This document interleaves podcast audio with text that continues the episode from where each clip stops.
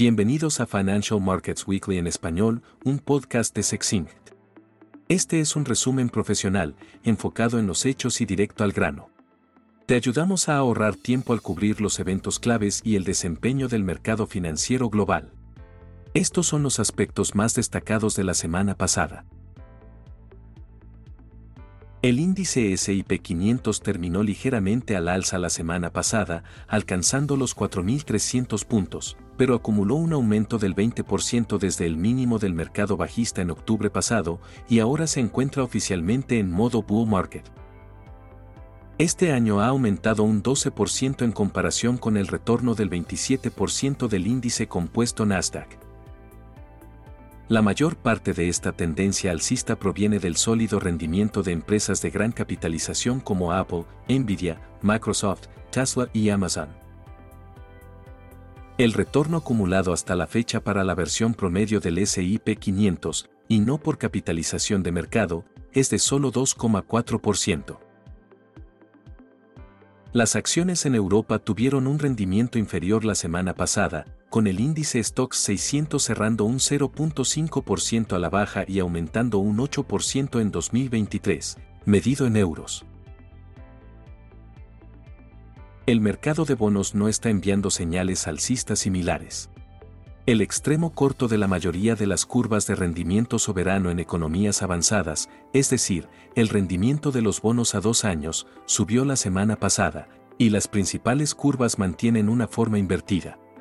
La pendiente de la curva de rendimiento de los bonos del Tesoro de Estados Unidos es de menos 85 puntos básicos para los rendimientos a 10 años menos 2 años.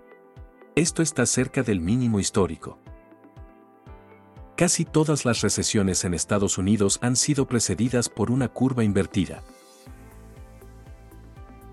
El rendimiento de los bonos del Tesoro a 10 años es del 3,75%, mientras que el rendimiento a 2 años es del 4,60%. En Europa, los bonds se negocian al 2,38% y los gilts británicos al 4,24%, ligeramente más altos que hace una semana. En los mercados de divisas, el índice del dólar cayó ligeramente por segunda semana consecutiva. La libra esterlina ganó un 1% frente al dólar, alcanzando casi 1.26, y el dólar australiano tuvo el movimiento más notable, apreciándose un 2% hasta 0,67. Esto nos lleva a las dos reuniones de política monetaria de la semana. El Banco de la Reserva de Australia sorprendió a los analistas con un aumento de 25 puntos básicos hasta el 4,1%, alcanzando su nivel más alto en 11 años. El Banco Central advirtió que mantiene una tendencia alcista de los tipos de interés. La sorpresa generó interés comprador en el dólar australiano. La inflación en Australia se sitúa en el 6,8%.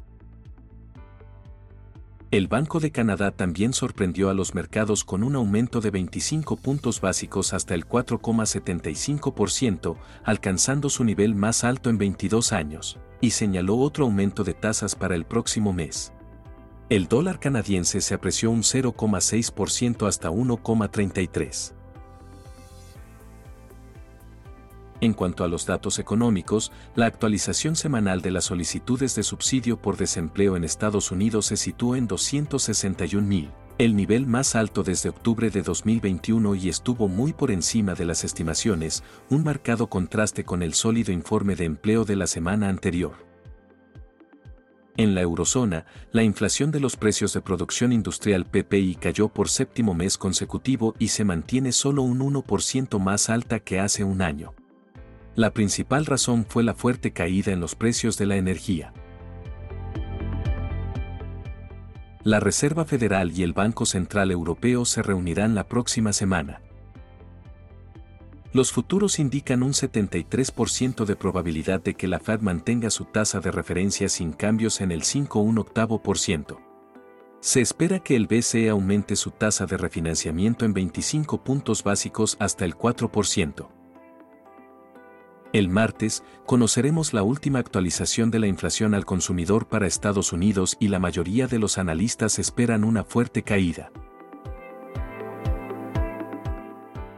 El punto destacado de la semana pasada en acciones fue Tesla, que subió un 14% hasta los 244 dólares, acumulando un retorno del 98% este año.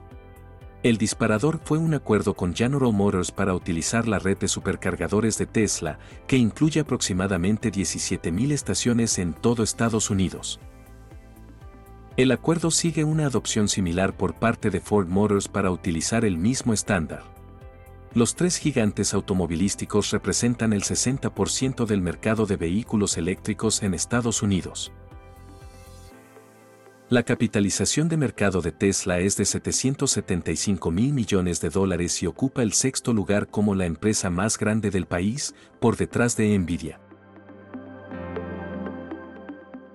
En los mercados de materias primas, la noticia destacada fue la decisión de la OPEP el domingo pasado de reducir aún más la producción de petróleo para impulsar los precios, una medida criticada por la Casa Blanca. A pesar de la noticia, el Brent cayó un 1,8% hasta los 74 dólares con 80 y suma una caída de 10% en lo que va del año. El movimiento más destacado de la semana en los mercados de materias primas fue el gas natural europeo, que aumentó un 35%, principalmente debido a un clima más cálido de lo pronosticado y a un rebote técnico después de la significativa caída en los últimos meses. El sector de las criptomonedas finalmente vio acción. Los precios cayeron fuertemente después de que la Comisión de Valores o SEC acusara a los dos mayores bolsas de criptomonedas de operar ilegalmente en Estados Unidos. Binance y Coinbase son acusados por el regulador de no registrarse como bolsas de comercio, corredores y cámaras de compensación para sus servicios de stacking, donde los inversionistas reciben intereses en especie. La SEC también determinó que varias criptomonedas, incluyendo Solana, Polygon y Cardano, constituyen valores y por lo tanto, requieren una licencia para ser ofrecidas a clientes minoristas. Las acciones de Coinbase cayeron un 17% hasta un valor de mercado de 12.500 millones de dólares.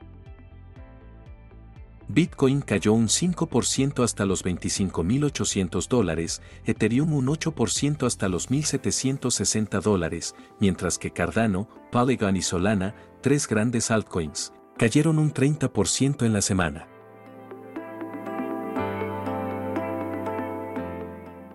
Esto es todo por hoy. Por favor, suscríbete al canal y ayúdanos a promocionarlo.